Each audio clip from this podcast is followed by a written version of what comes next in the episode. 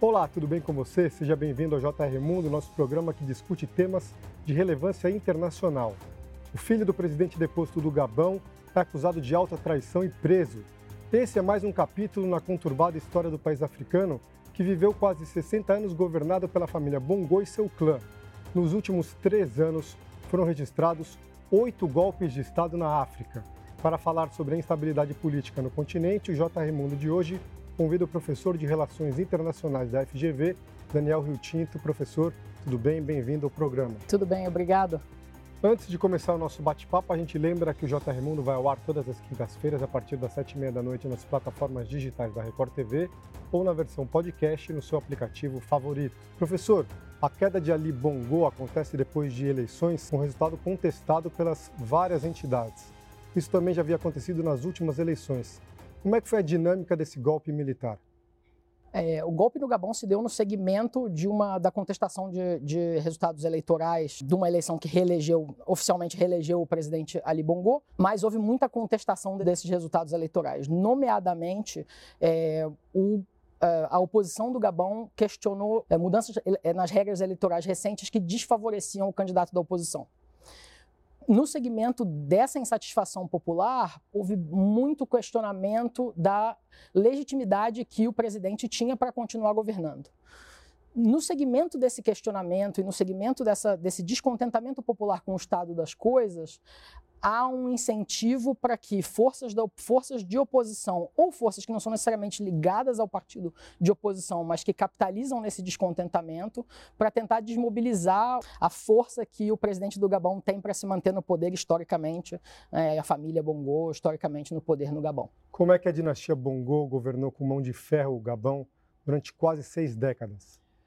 Desde 1960, né, quando tem a, a independência do Gabão é, é, da França, a dinastia Bongo está no poder. Na verdade, só teve um presidente que teve curto, uma curta duração, acho que teve durante sete anos, é, teve no poder, antes do pai do, desse presidente Ali Bongo assumir, é o Omar Bongo, assumiu em 67, se eu não me engano, e desde então a família Bongo toma conta e, e, e gere, enfim, está é, é tá na liderança do Gabão. O Gabão tem um histórico de ser um país em que existe um governo autocrático, né, com é, controle da mídia, repressão a, a, a, dissidências, violação dos direitos humanos, não há muito espaço para contestação da ordem e da autoridade é, é, governamental, e aí muito associada à figura da família, da família Bongo. Muita corrupção? É muito frequentemente criticado por ser um regime, é, um regime corrupto. O governo tem muita autoridade direta sobre os recursos naturais, sobre as empresas, sobre a economia, onde outras forças da sociedade não têm como se expressar devidamente. É, isso faz com que esses, é, é, essas, essas forças de oposição frequentemente não se veem em condições de ver os seus interesses representados. A força do, do regime acaba sendo, acaba sendo muito grande. Isso se manifesta através de corrupção, mas também se manifesta através de medidas autocráticas, de supressão de visões contraditórias. É um país rico em petróleo, né? Um país Tem uma rico... população pequena, mas esses recursos com petróleo chegam à população? Um país rico em, rico em recursos naturais, petróleo, minério, é, isso é um problema comum dos países que têm economias dependentes em, em recursos naturais, especificamente em recursos é, é, extrativistas, fósseis, né? um, problema, um problema comum que a riqueza que é gerada através desses, desses recursos, ela não chega até a população. Ela fica centralizada na mão das elites, que controlam as empresas, que têm a capacidade de, de gerar riqueza, mas, mas fazer com que a riqueza fique no nível da empresa. Muito frequentemente também é, esses recursos são explorados por empresas multinacionais, devolvem os lucros dessa exploração para as suas, é, para as suas sedes, que muitas vezes estão na Europa ou nos Estados Unidos, e fazem com que não haja uma grande, um grande retorno de uma economia pujante, quando ela é baseada em recursos naturais, não haja uma grande, um grande retorno à sociedade. Né? A população do Gabão uma sociedade muito desigual com uma população que é largamente empobrecida. Professor, pouco depois do golpe militar, o filho do presidente Ali Bongo, o filho mais velho, que é ex-porta-voz da presidência, Valentim Bongo, também foi preso junto com outras quatro pessoas. Ainda há muita tensão no país? No segmento de um golpe de Estado, geralmente sempre persiste uma tensão muito grande. Essa, esse tipo de prisão recente acho que ajuda a consolidar a ideia de que é, o, golpe ou o movimento golpista não terminou. Não há uma nova realidade consolidada no Gabão ainda, ao qual a sociedade pode se conformar ou com a qual ela pode olhar e, pensar, não, eu sei como lidar com essa situação. E isso, esse tipo de incerteza gera muita tensão numa sociedade. Então, frequentemente, é, quando a gente quando a gente vê golpes de Estado, especialmente na África, né, é, esse momento de incerteza que gera o que, que acontece do golpe até que haja a consolidação de um novo regime, faz com que, com que essa incerteza prevaleça e a tensão acompanhe essa incerteza. Depois da independência do Gabão, que é uma ex-colônia francesa, continua muito próxima a relação entre o país e a França. Uhum. Um movimento que se chama França-Afrique, uhum. né? O que é esse movimento, professor? França, enquanto ex-potência colonial tentou manter laços estreitos eh, com as suas ex-colônias. Depois que essas colônias viraram países independentes, eh, a França tentou manter boas relações com esses países e tentou manter relações de influência eh, onde os interesses franceses continuavam a ser representados. Isso vale a pena dizer, apesar de França Fric ser uma, é um, um conceito muito falado, isso não é uma exclusividade da França. A maioria das, das ex-potências coloniais tentou fazer isso de uma maneira ou de outra. Especificamente na região do Sahel, é muito comum a presença de, de ex-colônias francesas e essas ex-colônias francesas muito envolvidas na política de França-África. Na maioria dos casos, é, é, desses casos, o que acontece é que a França tenta manter essas, essas boas relações e tenta moldar uh, a política desses estados em favor dos interesses franceses. Muitas vezes isso envolve controle sobre os regimes que estão uh, nesses países. Então, favorecer um regime específico, por exemplo, o presidente anterior, Omar Bongo, tinha muita uh, proximidade com o governo francês, era amigo pessoal do François Mitterrand, que foi presidente. Essa relação de proximidade ajuda a favorecer interesses franceses na região especificamente nas ex-colônias. Existe uma animosidade entre a população local dessas ex-colônias francesas com a França hoje em dia? Existe ainda um sentimento anticolonial, no sentido de que é, é, as populações desses países lá atrás lutaram, em muitos casos, lutaram contra as potências coloniais para conseguir sua independência, e essa relação de proximidade nem, não é vista por todos os setores da sociedade da mesma forma. Alguns setores da sociedade entendem essa proximidade como benéfica. Entendem que ter proximidade com a França num modo pós-colonial, num modo que já não é mais a, a relação uh, uh, de poder que existia na época da colonização, porém, vários setores da sociedade entendem que essa relação continua a não ser benéfica, essa relação continua a ser prejudicial para esses países, esses países continuam a ser, continuam a viver um tipo de relação neocolonial, ou explorados. seja, continuam a ser explorados pela França, continuam a ser explorados por potências ocidentais, numa espécie de, de novo colonialismo, que não é formalizado, mas que existe através de outras, de outras uh, formas. E como é que a França reagiu a esse golpe militar? A França como sempre, reage muito vocalmente. Né? Vários golpes aconteceram em ex-colônias francesas é, recentemente. É, isso tem um histórico até, até mais alargado de, de, de, golpes em colônias francesas. A França sempre reage energicamente a esses golpes. Porque perde influência sobre o ex-governo. É, sim, é, é, uma mudança radical no país que desfavorece estruturas já existentes, as quais a França já conhece e já consegue mobilizar.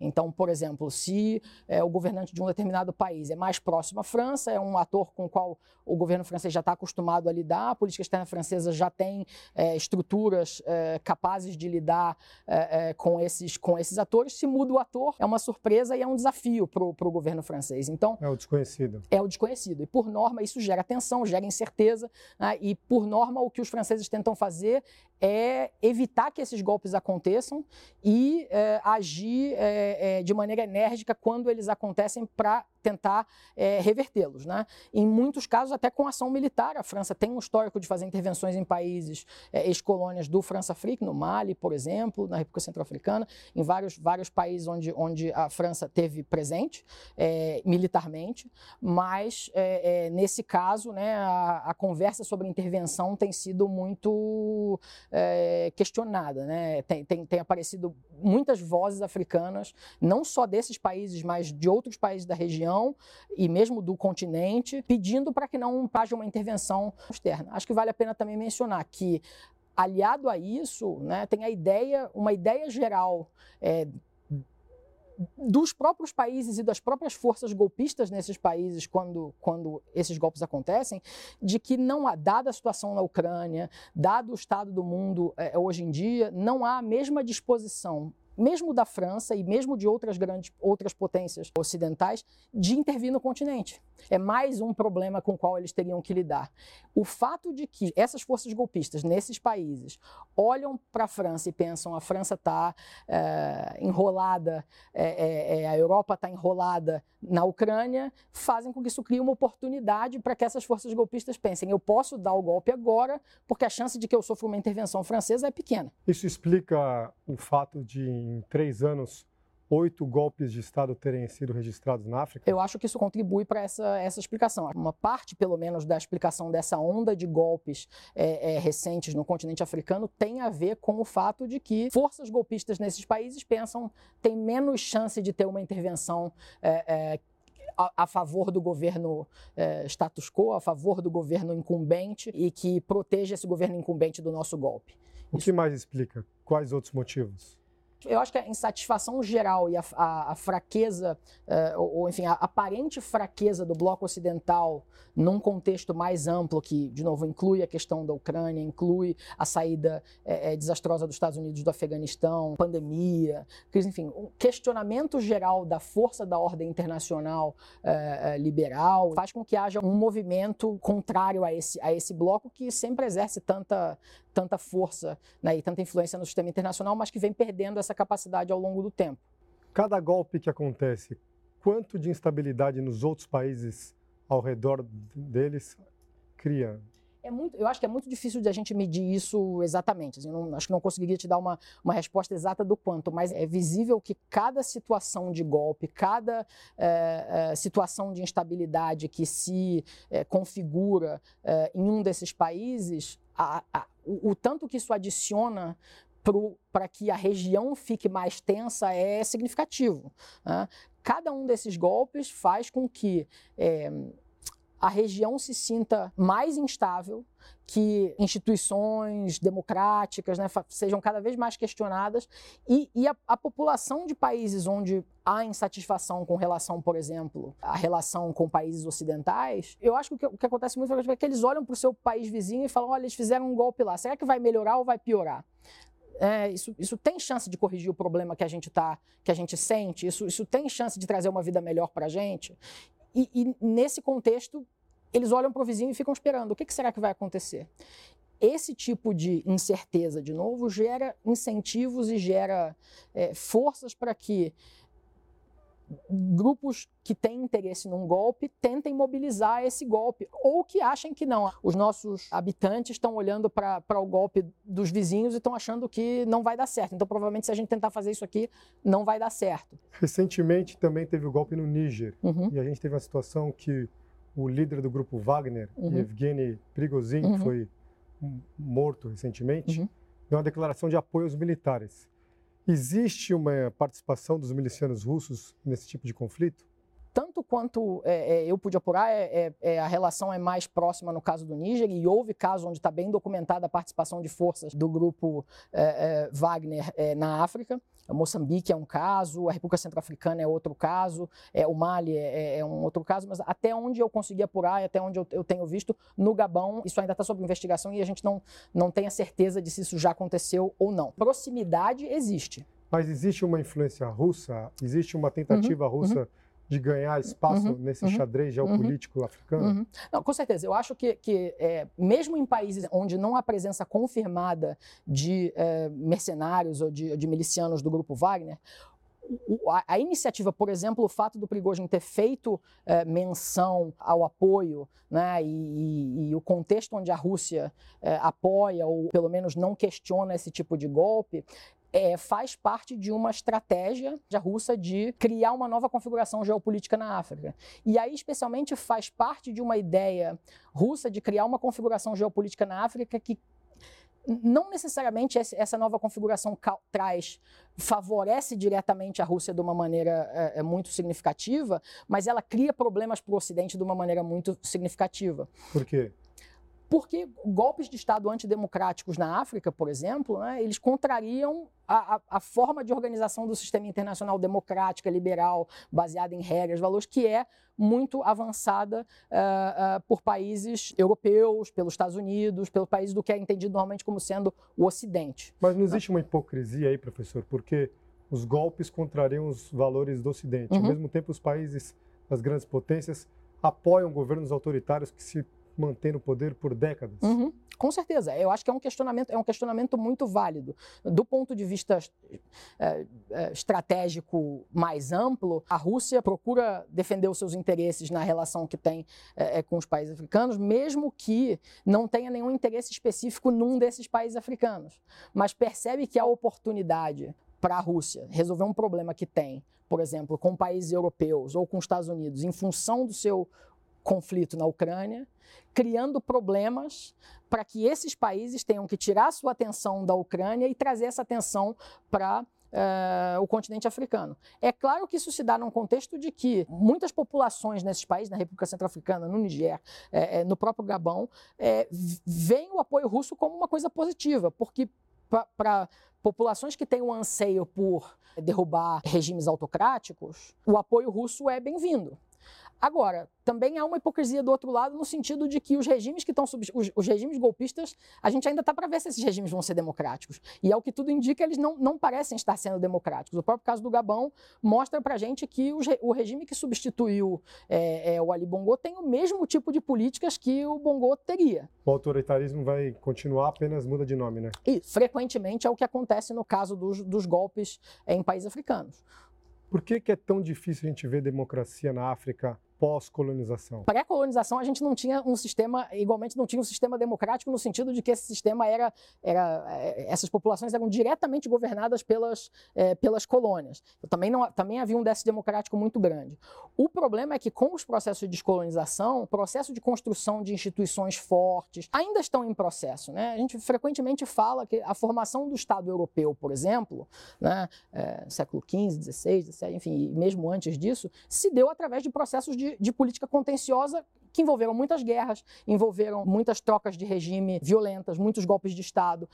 Só que isso aconteceu há muito tempo atrás e agora o que acontece é que em muitos desses países do Ocidente a gente tem instituições políticas consolidadas. Essas instituições políticas consolidadas conseguem manter a democracia, conseguem manter a estabilidade de um jeito muito mais é, é, fácil de um jeito muito mais estabelecido. Ao passo que em países, né, estados mais recentes precisam de algum tempo, um argumento é de que eles precisam de algum tempo para formar e para construir essas instituições. Né?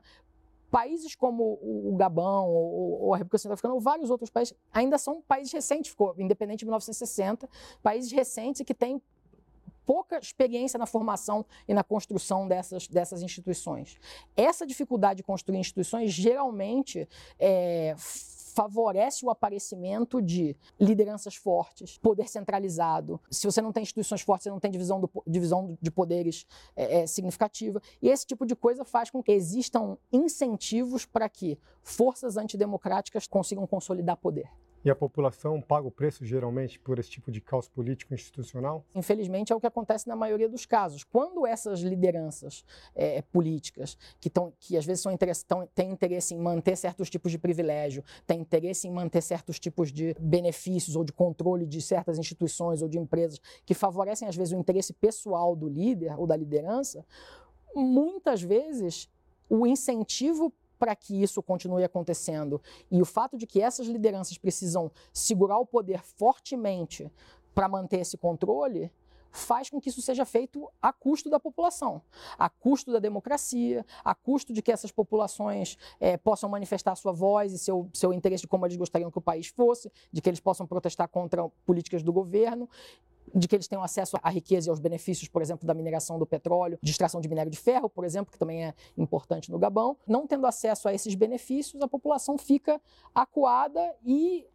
só acaba se manifestando através desses movimentos revolucionários quando conseguem, ah, não, tá bom, então agora a gente, vai, a gente quer depor o presidente porque a gente não aguenta mais esse regime, porque o regime não representa as vozes dessas pessoas no arranjo democrático que a gente costuma ver em países é, mais desenvolvidos. Professor, a gente tem essa realidade, então, de vários golpes de Estado acontecendo nos últimos anos na África, Rússia e China avançando, tentando ganhar influência nesses países, tomar espaço que já foi de potências ocidentais que, que o senhor vê, como é que o senhor enxerga a África nos próximos 5, 10 anos? Um grande debate agora na, na política africana, no papel que o continente africano tem no, assim, no grande xadrez é, é, internacional, é exatamente né, essa ideia de que durante muito tempo a África foi um continente negligenciado. Não havia interesse político é, é, é nos países africanos, não havia interesse é, no continente, de uma maneira geral. Era sempre visto como uma espécie de quintal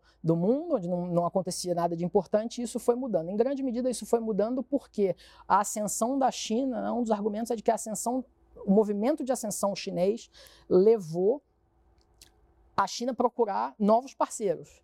E a China viu uma oportunidade em se aproximar de países africanos que eram negligenciados. Criou concorrência. Criou concorrência, exatamente. Um lugar onde a China viu que tinha capacidade de desenvolver parcerias com países que não tinham outros parceiros. Então, é em certa medida concorrência, mas em certa medida esse país nem sequer tinha um parceiro de verdade, é, ou tinha um parceiro que negligenciava muito esse, esse, esses países, e a China se apresenta como uma alternativa é, muito viável e muito mais produtiva do que da relação anterior o que faz com que esses países recalibrem as suas políticas, né, repensem a sua política externa e deixem de ser tão parceiros, por exemplo, da sua é, é, ex-potência colonial né, é, e passem a ser mais parceiros, por exemplo, da China. A Rússia vem tentando, tenta fazer esse mesmo movimento. Né? Tenta também explorar esse descontentamento que alguns desses países têm com as suas relações internacionais e com os seus, uh, com os seus parceiros de política externa mais tradicionais para reconfigurar essas relações de modo a que crie mais proximidade entre esses países e a Rússia, por exemplo. Isso pode ajudar esses países, então? Os países africanos? Sim. É, é complicado dizer, porque o que, o que acontece? Por exemplo, muito frequentemente, a relação, no caso, por exemplo, da presença chinesa na África, muito, a, a, maioria dos casos, o que acontece é a China ajuda muito economicamente, né? é, constrói infraestrutura, é, faz empréstimos, é, é muitas vezes essa infraestrutura, inclusive, é construída usando capital chinês, mas também usando empresas chinesas que vêm fazer a, constru, vêm fazer a construção. É muito, é, muito frequente a China financiar a construção de aeroportos, ferrovias, é, em países africanos. Isso, obviamente, é, é visto por esses países como uma benesse. Mas, como é comum na política externa, geralmente tem sempre uma contrapartida. Né? A China pede uma contrapartida desses países, por exemplo, um alinhamento no voto de uma questão, por exemplo, na, na ONU. Né? E isso também faz parte desse contrabalanço de interesses em que um, a, a China traz algumas coisas para esses países que favorecem, que são vistas como positivas pela população, muitas vezes envolvem é, é, benefícios também privados, no sentido de que algumas dessas lideranças, é, especialmente no ambiente de grande corrupção, recebem é, é, benefícios desproporcionais diretos, privados desse tipo de, de cooperação. É, isso, de novo, também não é uma particularidade da China. Quando esses países cooperam com países ocidentais, isso também acontece. Né? A população, às vezes, ganha alguma coisa, uma melhora na infraestrutura, uma melhora uh, uh, na economia, alguma coisa do gênero, mas isso geralmente vem com uma contrapartida de aproximação é, é, com a China e essa política de aproximação com a China se reverte em benefícios que a China pede eventualmente quando, quando é necessário, que geralmente são benefícios políticos. Né? Obrigado, professor. Obrigado, foi um prazer. O JR Mundo fica por aqui, a gente volta na semana que vem com mais uma entrevista especial. Lembrando que o JR Mundo vai ao ar todas as quintas-feiras a partir das sete e meia da noite nas plataformas digitais da Record TV ou na versão podcast no seu aplicativo favorito. Obrigado a você que nos acompanha.